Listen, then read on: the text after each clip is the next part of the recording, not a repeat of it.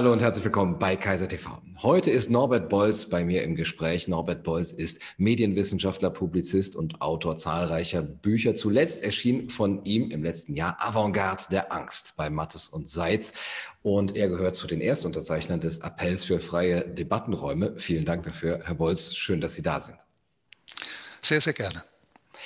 2019 sagte Greta Thunberg, ich will, dass ihr in Panik ausbrecht. Und in diesem Jahr 2020, 2021 scheint es so äh, geworden zu sein. Wir laufen alle wie aufgescheuchte Hühner herum, als hätte die Angst in uns nur auf einen Anlass gewartet, dass sie endlich ausbrechen darf. Ist es etwas genuin Menschliches in uns, was nur auf den geeigneten Anlass wartet? Äh, eine sehr gute und genaue Frage ist das. Äh, in der Tat gibt es äh, zum einen eine für das Überleben des Menschen unabdingbare Angstbereitschaft. Also man muss auch bereit sein, auf gefährliche Situationen mit Angst zu äh, reagieren, sonst könnte man gar nicht überleben. Aber zum anderen gibt es in einer Welt, in der wir Gott sei Dank leben seit äh, einigen Jahrhunderten, nämlich einer Welt von doch relativem Wohlstand, auch großer alltäglicher Sicherheit, geradezu eine Art Angstlust. Man könnte sagen, unsere Angstbereitschaft ist unterbeschäftigt in einer sicheren Wohlstandswelt, in der wir im Westen zum Glück leben. Und äh, deshalb ist es genauso wie Sie sich das in Ihrer Frage formuliert haben. Wir suchen dann auch nach Anlässen, äh, diese Angst zu entwickeln. Zumal, wie gesagt, äh, Angst auch so kurios und paradox das klingt, Lust bereitet. Äh, Sie kennen das alle von Horrorfilmen. Äh, Sie kennen das äh, im Grunde von allen Spannungsfilmen, von allen Krimis. Äh, man lässt sich gerne selbst in Situationen virtuell versetzen, die Angst erzeugen, um dann erleichtert aufzuatmen, dass man unbetroffen ist von dem, was da scheinbar droht. Und so ist es ja im Grunde auch bei den großen Ängsten unserer Zeit. Ich will nicht gleich wieder auf Corona zu sprechen kommen, denn das betrifft uns tatsächlich ja in gewisser Weise alle. Aber im Wesentlichen sind wir auch Angststellvertreter geworden. Wir ängstigen uns für andere, so wie, wie wir betroffen sind über die Betroffenheit anderer in fernen Ländern, in fernen äh, Weltteilen.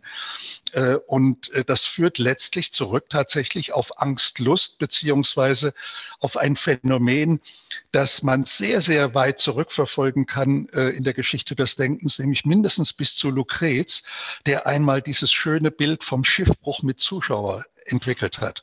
Das heißt, das Phänomen damals noch unter primitiven Bedingungen, ein Schiff äh, äh, geht unter Damals ist man ziemlich in der Nähe der, des Ufers noch gesegelt und da konnte man das von außen beobachten, wie ein Schiff äh, havariert und untergeht. Die Menschen stürzen äh, an den Strand, nicht um zu helfen, sondern um zuzusehen. Also übertragen auf unsere Verhältnisse. Sie kennen alle das äh, Problem dass die größten Staus auf den Autobahnen sich dann bilden auf der Gegenfahrbahn, wenn auf der anderen Fahrbahn ein Unfall äh, geschehen ist. Man will es sehen, man fährt langsamer, will sich das auch anschauen. Äh, ich glaube, das sollte man nicht in Richtung Schadenfreude interpretieren, sondern äh, man genießt im Grunde die tatsächliche Unbetroffenheit. Also ein derartiges Unglück ist an mir vorübergegangen. Und insofern sind wir immer auch geneigt auf konkrete Weltanlässe äh, von Angstentwicklung anzuspringen, auch wenn das für die eigene Existenz ganz, ganz ferne ist und uns gar nicht betrifft. Sie sprechen von Weltanlässen. Das sind also objektive Tatsachen, die geneigt sind, uns äh, Angst einzujagen. Trotzdem gibt es da ja aber auch immer die subjektive Komponente, dass diese Weltanlässe ausgewählt werden, dass sie vielleicht auch äh, aufgeputscht werden und äh, dass sie eben noch viel mehr zu einem Anlass gemacht werden, als es eigentlich ähm, rational wäre. Wie ist für Sie das Verhältnis, wenn Sie gerade auch so die, die Weltanlässe der Angst der letzten fünf, sechs Jahre betrachten, das Verhältnis zwischen objektiver Seite und subjektiver? Man kann diese Frage äh, zunächst einmal nur subjektiv beantworten, indem ich von mir aus sagen würde, die meisten Angstanlässe sind imaginär. Also wir springen auf äh, äh, Angstszenarien an, äh, die von interessierter Seite auch gerne ein bisschen entwickelt und hochgeputscht werden, äh, weil da Leute auch mit der Angst, die wir alle dann haben, sehr gutes Geld machen können. Also es gibt mittlerweile auch eine große Angstindustrie. Leute, die davon leben, dass sie anderen Leuten Angst einjagen und ihnen dann bestimmte Sicherheitskonzepte verkaufen können oder ähnliches äh, mehr. Das ist ein riesengroßer Bereich. Und äh, gerade wenn Sie an äh, die äh, Angst vor der Klimaapokalypse denken, die meines Erachtens schon zum größten Teil der imaginäre Angst ist, nicht weil es keinen Klimawandel gäbe, das bezweifelt ja gar niemand, sondern weil die Szenarien, die man darum herum aufbaut, äh, wohl doch sehr irreal sind.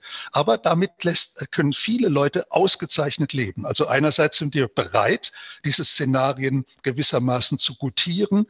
Äh, auf der anderen Seite gibt es Leute, die davon hervorragend leben, und zwar nicht nur in den Medien, äh, die das gerne dann inszenieren, sondern vor allen Dingen auch in der Politik. Also es gibt sehr, sehr viele Politiker und Politiken, äh, die im Grunde äh, Angst schüren, um dann aufzutreten als Retter in der Not. Aber selbstverständlich gibt es auch reale Anlässe für Angst. Es gibt reale Gefahren, die man schlecht wegleugnen kann, auch in unserer wunderbar technisierten Wissenschaftswelt. Und die muss, müssen natürlich ernst genommen werden. Nur, äh, dahinter steht immer das, die gleiche Frage und die finde ich besonders spannend, nämlich was ist eine wirkliche Gefahr und was ist nur ein Risiko, mit dem wir umgehen lernen müssen, um überhaupt modern leben zu können. Und äh, das ist eben eine Frage, die äh, die Gesellschaft spaltet. Äh, für diejenigen, die wenn Sie so wollen, initiativ sind, unternehmerisch sind, ja, die bereit sind, ein Risiko einzugehen, ist all das, was die dann tun, für die anderen eine Gefahr oder sie empfinden das als Gefahr.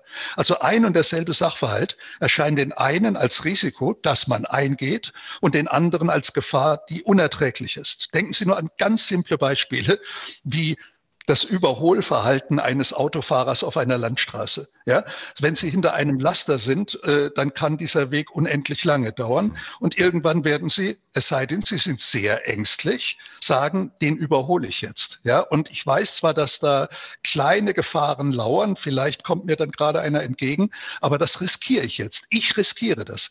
Für den Autofahrer, der mir dann vielleicht tatsächlich entgegenkommt, ist das aber kein Risiko, sondern eine unerträgliche Gefahr. Und das ist ein sehr simples Beispiel, aber solche Situationen und solche Probleme stellen sich alltäglich unendlich oft, wo die einen etwas tun, äh, was den anderen dann nicht als Risiko, sondern als Gefahr äh, erscheint. Und unsere Gesellschaft ist eben überwiegend auf Sicherheit gepolt. Also gerade nicht Risk-Taker werden gefördert, äh, obwohl das wahrscheinlich für die Entwicklung unserer Gesellschaft sehr, sehr gefährlich ist, wenn nur noch Angsthasen herumlaufen. Äh, aber es ist ganz klar, dass die Sicherheit äh, im Vordergrund steht. Und mittlerweile haben sich auch viele Wissenschaftler da schon einspannen lassen in diesen, in diesen, äh, in diesen Prozess, indem sie etwa dieses berühmte Precautionary Principle entwickelt haben. Das klingt komplizierter, als es ist, aber das sagt, von politischer Seite im Wesentlichen, aber auch von wissenschaftlicher Seite von vielen Stimmen, wenn du etwas Neues entwickelst, eine Innovation, eine technische Innovation, irgendeine neue eine neue Praxis entwickeln möchtest, dann musst du vorher beweisen, dass es keine negativen äh, Nebenfolgen hat was, wenn man das nüchtern betrachtet, völlig unmöglich ist. Das heißt eigentlich, wenn man das ernst nimmt, müsste man sagen, äh, es gibt gar keine Möglichkeit, äh, noch Neues in die Welt zu bringen, äh, weil wir eben nie hundertprozentig sicher sein können, dass es keine üblen Nebenwirkungen äh, hat denken Sie auch jetzt ganz aktuell an die Impfstoffe. Nicht auch da könnte man jederzeit sagen, ha, äh, vielleicht gibt's aber doch Nebenwirkungen. Ich habe gehört, einige haben ganz schlecht reagiert auf diese Impfung, äh, sind vielleicht krank geworden, vielleicht sogar schon einige gestorben. Also kann man das den Menschen gar nicht zumuten. Es ist eine Gefahr. Andere würden dann sagen, halt. Das ist ein einfaches Risikokalkül. Du musst dir überlegen, welches Risiko ist denn größer, dass du an äh, äh, Corona erkrankst im Alltag äh, oder dass du dieses vielleicht viel kleinere Risiko der Impfung aufnimmst. Also das sind Dinge, die immer äh, in, auch in Alltagssituationen unser Leben aufspalten in diejenigen, die risikobereit sind und diejenigen, die, für die jedes Risiko schon eine unerträgliche Gefährdung darstellt. Aber es ist ja erstaunlich, dass auch bei dem Precautionary Principle so etwas wie ein Doppelstandard zu existieren scheint. Gerade dort, wo es jetzt um die Impfung gibt, spielt es gar, äh, geht, geht, spielt es gar mhm. keine Rolle mehr. Da macht man einfach mal, ohne jetzt äh, eben Langzeitstudien abgewartet zu haben. Aber äh, bei der Begründung des Corona-Narrativs hieß es better safe than sorry. Lasst uns mal unsere Gesellschaften einschließen. Sie sprechen von der Angstindustrie. Ähm, ich würde da gerne noch ein bisschen genauer nachfragen, weil Sie gesagt haben, diese Angst wird auch eingejagt, weil es dort interessierte äh, Agenten gibt, denen das eben, die davon profitieren. Wie sehen Sie das Verhältnis da? Wie funktioniert dieser Prozess? Ist es eher ein Selbstläufer, der sozusagen ein Selbst sich selbst verstärkender Prozess, der in der Logik der Medienaufmerksamkeit liegt oder in der Politik. Äh, ich merke, vielleicht auch unterbewusst, ich bekomme mit diesen Angstnachrichten mehr Leser oder die ähm, Wähler äh, haben, sprechen mir mehr zu. Oder wird es tatsächlich bewusst medial eingesetzt und instrumentalisiert, um eben einen anderen Zweck herbeizuführen, vielleicht größere Macht, eine andere Politik? Äh ich müsste im Grunde jetzt in aller Ehrlichkeit sagen, äh, dazu müsste ich Ihnen mein Buch vorlesen. Das ist der Versuch der Antwort auf genau diese Frage. Aber ich will nicht kneifen. Äh, es gibt da mehrere sich gegenseitig verstärkende äh, Dimensionen äh, dieses Themas. Das erste sind natürlich tatsächlich die Massenmedien. Das ist vollkommen richtig. Und das wird sich auch niemals ändern lassen. Massenmedien leben von Sensationen, Skandalen, Katastrophen, Kriegen. Wer das bezweifelt, äh, heuchelt. Ja, also das weiß im Grunde jeder Journalist. Nur Bad News sind News. Und deshalb jede schlechte Nachricht, jedes Katastrophenszenario ist natürlich Gold wert äh, für die Massenmedien. Das ist das eine. Äh, zum anderen gibt es, wie ich schon angedeutet habe, Leute, die sehr gut davon leben äh, können, äh, den anderen Menschen, den Bürgern Angst einzujagen, weil sie etwa als Politiker dann Abhilfe anbieten oder Sicherheitsszenarien dem gegenüber stellen. Und es gibt drittens, und das ist natürlich das Spannendste, auch ein Bedürfnis äh, der Menschen nach solchen Katastrophenszenarien. Äh, ich habe das tatsächlich in einem religiösen Kontext versucht zu verstehen und zu beantworten, diese Frage. Äh, es ist bei uns und gerade in Deutschland und vor allem bei uns in Berlin, das ist, wenn man so will, die Hauptstadt des Atheismus, äh, ist es so, äh, dass die traditionellen Religionen, jedenfalls die christlichen Religionen, kaum mehr irgendeine Bedeutung haben für die Sinnorientierung des Menschen. Die meisten sind Atheisten, die anderen sind vielleicht noch Karteileichen in der Kirche oder so irgendetwas. Aber ernstlich, es gibt nur noch ganz wenige wirklich Gläubige, die ihr Leben ausrichten können an äh, äh der, der Dogmatik der christlichen Kirchen. Alle anderen haben aber jetzt das Problem, woher Sinn bekommen.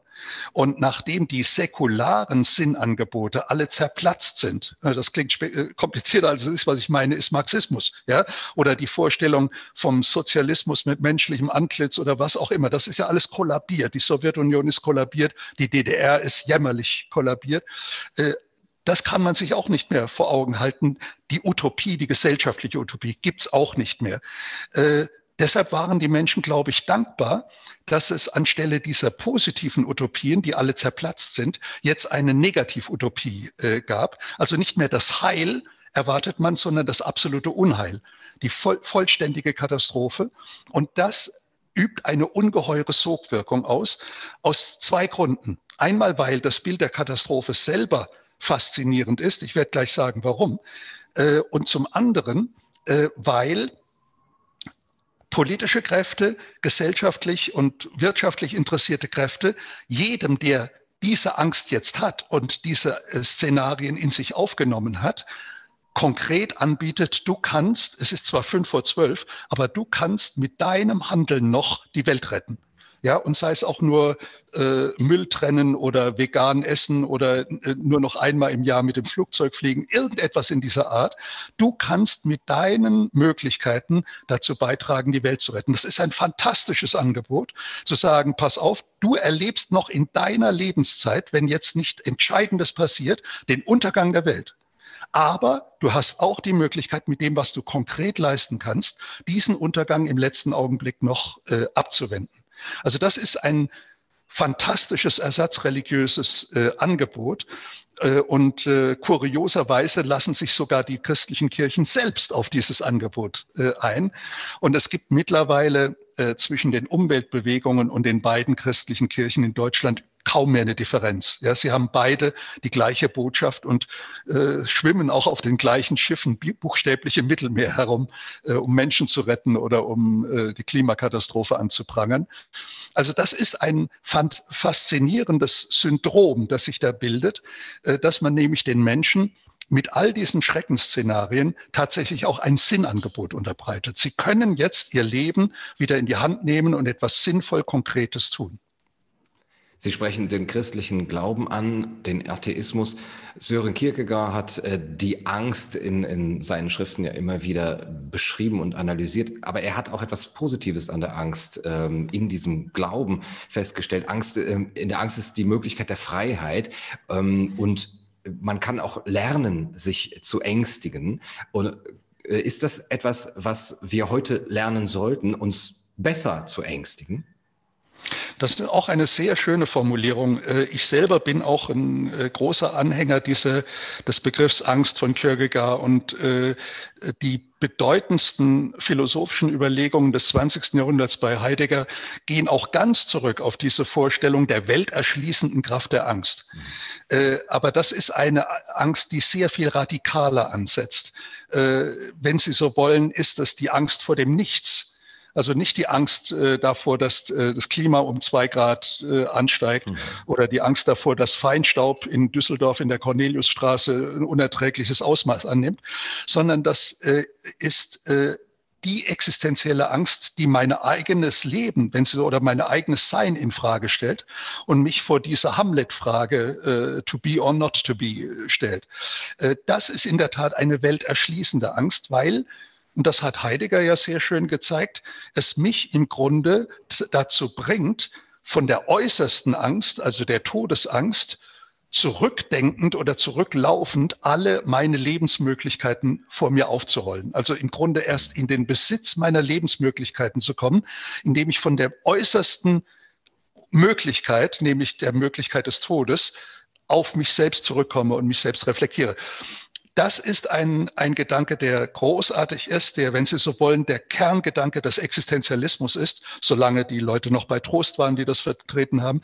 Und äh, das äh, ist auch unbedingt bewahrenswert. Und ich würde im Übrigen sagen, äh, es ist ein, äh, eine Möglichkeit, die jeder Mensch heute hat, nicht Philosoph zu werden, sondern für sich selber tatsächlich diese Möglichkeiten des Lebens zu eröffnen von der äußersten Möglichkeit des Todes aus.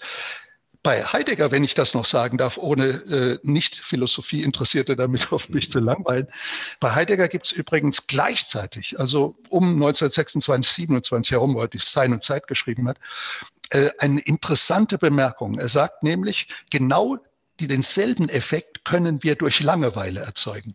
Also auch Langeweile äh, scheinbar das Schlimmste, was es gibt oder das Trübste und Traurigste, was es gibt. Auch diese Langeweile, wenn man sie erträgt, also wenn man nicht vor ihr ausweicht, sondern wenn man sie erträgt, äh, eröffnet mir im Grunde meine eigene Existenz. Also es gibt solche Gefühle, äh, äh, Stimmungen, äh, deprimierender oder ängstigender Art, äh, die tatsächlich welterschließend und existenzerschließend sind. Aber äh, das hat mit diesen wie soll man sagen, Ängsten von der Stange, hätte ich fast gesagt, äh, nichts zu tun. Ja, das sind präfabrizierte Angstszenarien, äh, die, mit denen man Leuten nur Angst einjagen will. Also sie sollen gar nicht sich ängstigen um sich selbst, sondern man will ihnen Angst einjagen und gleichzeitig etwas verkaufen. Eine Politik verkaufen, konkrete äh, äh, Einrichtungsgegenstände der Sicherheit verkaufen, man will ihnen Windräder verkaufen, Solarzellen oder was auch immer. Eine gigantische Sicherheitsindustrie und Umweltindustrie mittlerweile.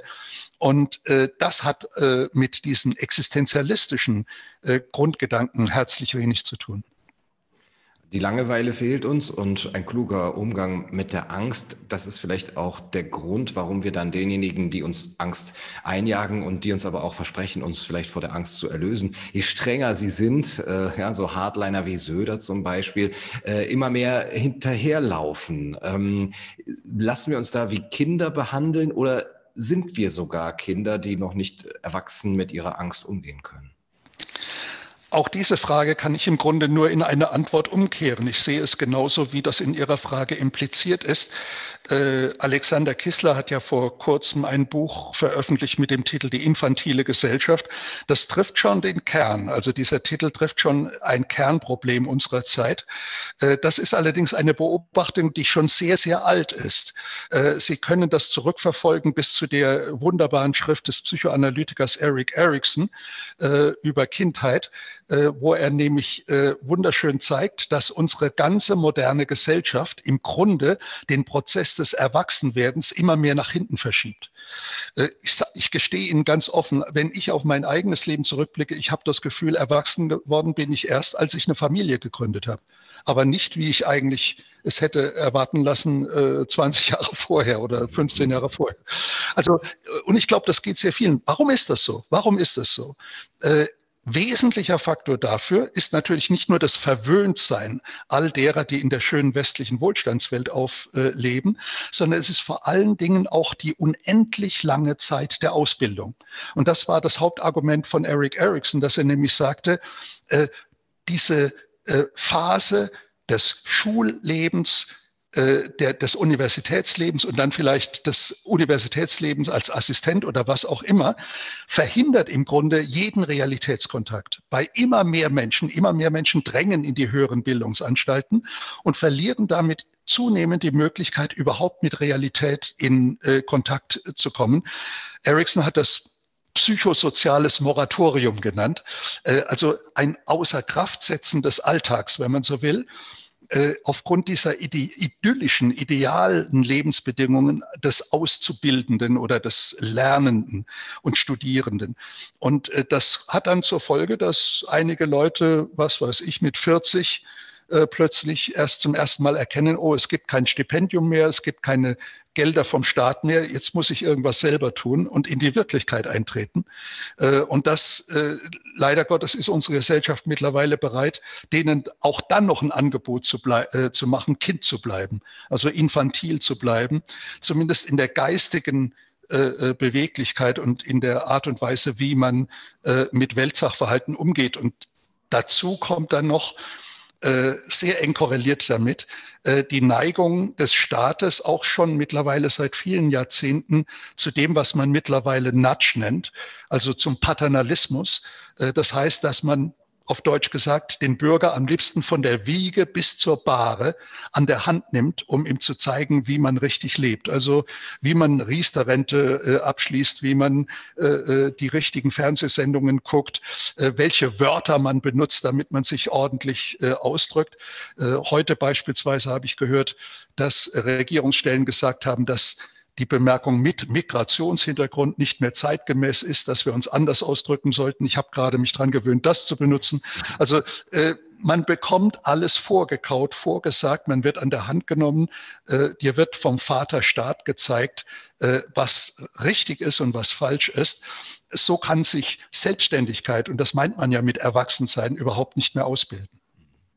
Also da trifft äh, Infantilität auf Paternalismus, da trifft auch die Angst auf der anderen Seite auf so eine Art Machbarkeitswahn oder Kontrollwahn, der sich dann zum mhm. Kontrollstaat äh, ausbildet.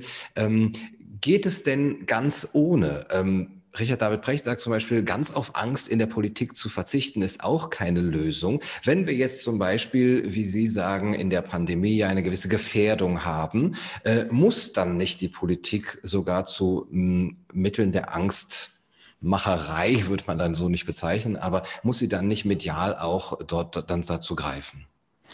Äh, auch dahinter versteckt sich eine faszinierende und große philosophische Frage, äh, nämlich das, was man heutzutage White Lies nennt, weiße Lügen.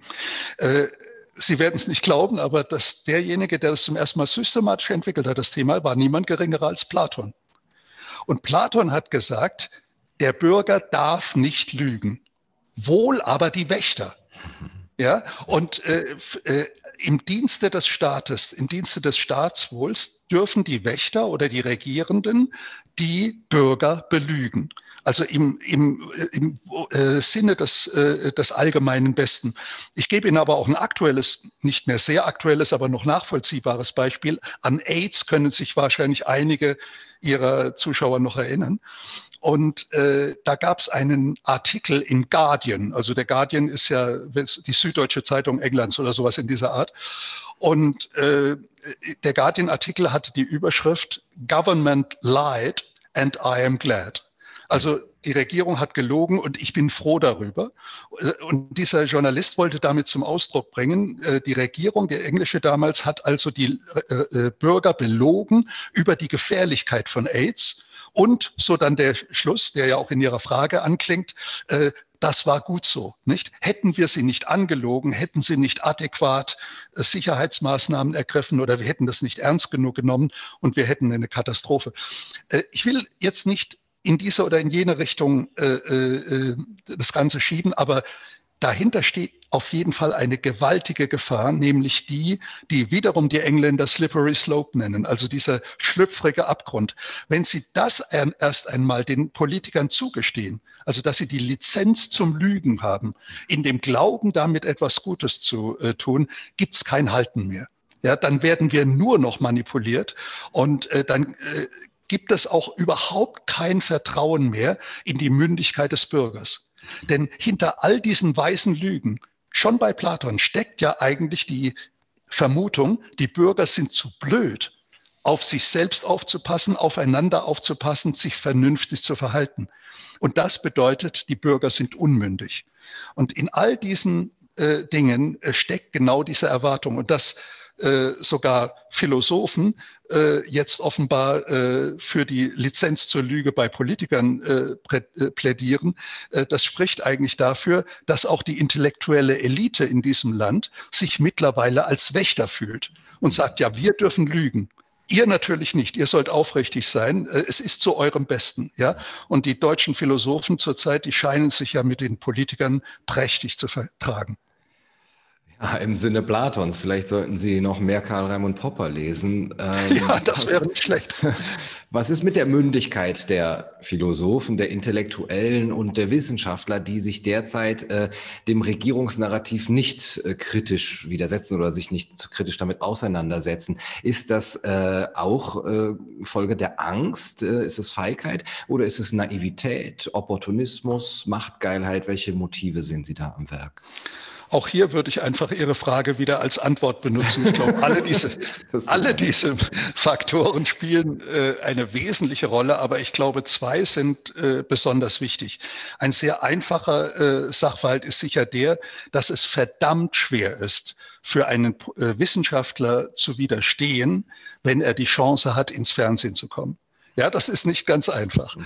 Äh, und äh, ich war selbst ein paar Mal in Fernsehsendungen und habe das auch gespürt, wie schwierig es dann wird, äh, etwas zu sagen, was nicht in den Rahmen passt und was nicht den Erwartungen entspricht, weil man dann instinktiv denkt, das war das letzte Mal, dass du hier eingeladen wurdest. Und das stimmt auch. Es ist tatsächlich so. Äh, also diese, natürlich diese Lust, ein bisschen berühmter zu werden, ein bisschen bekannter zu werden, wie die Virologen jetzt Medienstars zu werden. Sie sind absolute Medienstars äh, geworden. Äh, ich glaube, das spielt schon eine sehr große Rolle. Das andere ist, und das ist das wirklich Bedenkliche, denn das ist ja jetzt reine Individualpsychologie. Das wirklich Bedenkliche ist, dass es offensichtlich bei vielen Wissenschaftlern eine Art Umdenken gibt, ähnlich übrigens wie bei Journalisten, über ihr eigenes Wissenschafts- oder Journalistenethos, dass sie nämlich nicht mehr glauben, sie seien ausschließlich der Wahrheit der wissenschaftlichen Forschung äh, verpflichtet, sondern dass sie meinen, sie hätten auch einen politischen Auftrag. Und das ist natürlich katastrophal. Äh, Wissenschaftler, ich bin wirklich ein Anhänger des hundertjährigen, äh, 100 Jahre alten äh, ähm, Theorems von äh, Max Weber von der Wertfreiheit der Wissenschaft. Kann man nicht erreichen, das weiß ich. Man kann keine wertfreie Wissenschaft erreichen, aber man sollte es wenigstens versuchen, sich so weit wie möglich aus der Bewertung von wissenschaftlichen Fakten und Daten herauszuhalten. Das ist Sache der Öffentlichkeit, der Bürger und der Politik, aber nicht der Wissenschaft. Und es gibt nichts Schlimmeres äh, für die Wissenschaft, als wenn Wissenschaftler sich präsentieren als diejenigen, die wissen, wie es wirklich aussieht. Denn zur modernen Wissenschaft gehört nichts Zentraleres als die Einsicht, dass Wissenschaft immer nur Hypothesen äh, entwickelt. Wissenschaft wird genau in dem Augenblick modern, wo sie bereit ist, auf Wahrheit zu verzichten. Ja, äh, ich weiß noch, ich kann mich erinnern an meine Zeit als Universitätsprofessor. Es war, gab nie eine traurigere Situation bei allen meinen Veranstaltungen, als wenn ich meinen Studenten sagen musste, hier geht es nicht um Wahrheit. Ja, sie waren alle gekommen, um die Wahrheit zu erfahren. Und jetzt mussten sie hören, es sind nur Hypothesen, es sind nur Modelle. Man könnte es auch anders sehen und könnte es auch anders interpretieren. Aber genau das ist moderne Wissenschaftlichkeit, äh, während natürlich verständlicherweise ein Nichtwissenschaftler, ein normaler Bürger, sich das erhofft wenn man einen Experten dann im Fernsehen sieht, dass der weiß, wie es wirklich ist und deshalb auch sagen kann, wohin die Reise geht und was wir eigentlich tun sollen. Aber das ist ein vollkommenes Missverständnis dessen, was äh, Wissenschaft bedeutet. Und ich habe deshalb auch äh, spaßeshalber immer schon am Anfang der Corona-Krise gesagt, statt der permanenten Sondersendungen über Corona sollte man mal eine Sendung über Statistik machen. Wie liest man überhaupt Statistiken? Wie entstehen Statistiken? Also wie werden Daten verarbeitet und ähnliches mehr? Aber das ist natürlich weniger aufregend als äh, irgendwie ein Interview mit betroffenen äh, Krankenschwestern in irgendeinem äh, äh, äh Virchow-Institut. Ja, wobei es zum einen natürlich diese Bilder gibt, die uns Angst machen als ähm, Angstrhetorik äh, und Machtmittel, die Bilder aus Bergamo zum Beispiel. Aber genau. es gibt ja auch die Statistiken, die uns Angst machen sollen, wenn man sie die Übersterblichkeit und äh, mhm. die hin und wieder doch aus dem Kontext gerissen äh, scheinen. Da würde mich tatsächlich eher eine Sendung über wie man mit äh, Statistiken lügt äh, interessieren. Ja, uns beide. Aber ich, ich schätze auch, dass die, äh, der Druck und die, die Bürde, die auf den Wissenschaftlern lastet, derzeit extrem groß ist, seit längerer Zeit, weil sie ja die letzte Autorität sind, die noch politisches Handeln eben rechtfertigen kann. Nicht mehr Gott oder das Volk, äh, wie es vielleicht auch eigentlich in der Demokratie mhm. äh, sein sollte, sondern die Wissenschaft, die Experten. Und dann mhm. müssen sie sich vielleicht eben dazu stellen, wenn jetzt eben hier der kalte Hauch der Macht äh, kommt ähm, und entscheiden, ob sie zu einem modernen Lysenko werden wollen oder eben das wissenschaftliche Ideal hochhalten wollen. Richtig. Äh, sie ist, äh, sagen ja gerade der kalte Hauch der Macht. Es gibt allerdings auch die Wärme äh, der, der Macht. Äh, ich glaube, Johannes Groß war es mal, der gesagt hat, Nietzsche hat sich in einem geirrt, als er von dem Staat als kaltem Ungeheuer gesprochen hat. Es ist in Wahrheit das warme Ungeheuer. Und ich habe oft das Gefühl, bei unseren sogenannten Philosophen, äh, bei Journalisten sowieso, aber auch leider bei Wissenschaftlern, dass ihr Lebenstraum ist, einmal auf dem Schoß von Angela Merkel zu sitzen. Und äh, das ist das ist die Wärme, die der Wissenschaft wirklich sehr schadet. Ähm, aber es ist in der Tat so, wie Sie wiederum in Ihrer Frage implizieren. Eigentlich hätten die Wissenschaftler äh, die Pflicht, genau diese Verführung, dieser Verführung zu widerstehen. Also der Verführung zu widerstehen, aufzutreten als diejenigen, die die wissenschaftliche Legitimation für eine ganz bestimmte Politik äh, abgeben. Äh, das darf und kann Wissenschaft gar nicht. Äh, das heißt also, ein Wissenschaftler, der sich als Wissenschaftler äh, versteht, müsste aus solchen Veranstaltungen prinzipiell ausscheiden. Aber es gibt natürlich immer unendlich viele Gefälligkeitswissenschaftler, äh, die nur darauf warten, dass man sie mal interviewt, dass man sie mal ins Kanzleramt äh, einlädt. Äh, und das ist eben das, wo, was mir am meisten Sorgen bereitet, dass diese wunderbare Instanz der wissenschaftlich-technischen Welt und ihrer Kompetenz, dass die immer mehr in, in den Sog der äh, äh, Politik äh, gerät und keine unabhängige Stimme mehr entwickelt. wenn Sie sich das überlegen, Ähnliches passiert mit dem Journalismus. Äh, und wenn äh, jetzt am Ende vielleicht auch noch die Jurisdiktion in dieses Fahrwasser gerät, was man manchmal auch befürchten muss, äh, dann fragt man sich, wo ist überhaupt noch die Gewaltenteilung? Wo ist überhaupt noch der Blick von außen oder die Kritik? Ja? Wann haben wir zum letzten Mal wirkliche Kritik gehört, im Sinne etwa der 60er oder 70er Jahre. Ich kann mich kaum mehr dran erinnern, sondern das sind alles nur mehr von dem, mehr von dem. Ja, also wenn unsere Opposition die Regierung äh, kritisiert, dann sieht das immer so aus. Frau Merkel sagt, wir schalten äh, dieses äh, Kraftwerk in fünf Monaten aus, dann lautet die Kritik, nein, in einem Monat. Und FFF äh, geht dann auf die Straße und sagt, nein, morgen. Ja, also genau dasselbe, nur noch mehr, noch schneller, noch besser. Äh, so etwas wie eine kritische Distanz kommt gar nicht mehr vor, obwohl es diese Stimmen sicher gibt, aber sie haben keinen medialen und damit auch politischen Wert. Das Ähnliche sehe ich bei der Impfung, wo es äh, nicht heißt, äh, lasst uns auch mal die Nebenfolgen der, äh, der Impfung kritisch beleuchten, sondern warum ist nicht so viel Impfstoff da für alle? Mhm. mhm. Wir warten doch genau. darauf. Ähm, mhm. Sie haben die Talkshows erwähnt, den Journalismus. Haben Sie noch Hoffnung in das System des öffentlich-rechtlichen Rundfunks, dass dort ein Umdenken stattfinden wird, vielleicht auch mal wieder kritische Köpfe einzuladen, Andersdenkende? Kann ich mir ehrlich gesagt schlecht vorstellen. Äh, das liegt einfach daran, dass der Apparat so riesengroß ist und dass er eben äh, frei finanziert läuft, also äh, gebührenfinanziert läuft. Das heißt, man muss sich gar nicht um die Zuschauer kümmern. Das wird auch immer deutlicher bei allen tollen Ideen des öffentlich-rechtlichen Systems, wie etwa Gendern der Sprache, beim der gesprochenen Sprache, was wirklich ein unfassbarer Witz ist. Selbst da sagt man dann, naja gut, also so viele Leute haben sich gar nicht beschwert. Wir machen einfach weiter. Also die, die Reaktion geht gegen Null auf, auf Kritik oder äh, Widerspruch gegen das, was da abläuft. Und das sind eben Tausende und Abertausende, die dieses wunderbare Leben äh, leben, nämlich Teil des öffentlich-rechtlichen Systems zu sein. Und die werden natürlich den Teufel tun, irgendetwas an diesem für sie so wunderbar funktionierenden System äh, zu ändern. Und Sie haben ja ges äh, gesehen, dass äh, gleich wiederum ein Weltuntergangsszenario entwickelt wird, wenn nicht sofort die Gebühren wieder erhöht werden. Nicht? Dann äh, ist die Demokratie in Gefahr. Wahrscheinlich müssen die äh, Intendanten dann am Hungertuch nagen und ähnliches mehr. Also da, da habe ich wenig Hoffnungen. Äh, ich bin aber nicht hoffnungslos, was die Diskussion betrifft. Äh, einfach deshalb, weil man dieser Form überdrüssig werden wird. Also ich denke, die, die Menschen werden das nicht mehr sehr, sehr lange ertragen. Die werden nicht zur Kritik aufgerufen und irgendwas ändern können, aber man wird immer mehr vom Fernsehen weggehen. Äh, auch heute ist ja schon das Fernsehen was für alte Leute wie mich, aber äh, meine eigenen Kinder gucken gar nicht Fernsehen. Äh, meine Studenten früher haben ja auch immer gesagt, wenn ich sie angesprochen habe auf irgendeine Sendung, haben sie nicht gesehen. Äh, erst hat mich es erschreckt und jetzt im Nachhinein bin ich aber froh darüber. Ich bin froh über jeden, der nicht Fernsehen schaut und äh, sich andersweitig äh, informiert. Und äh, in diesen andersweitigen Informationen, in den glücklicherweise existenten anderen Quellen, äh, sehe ich doch die Chance auch für einen ein Gegenpol äh, zu dieser öffentlich-rechtlichen Propaganda.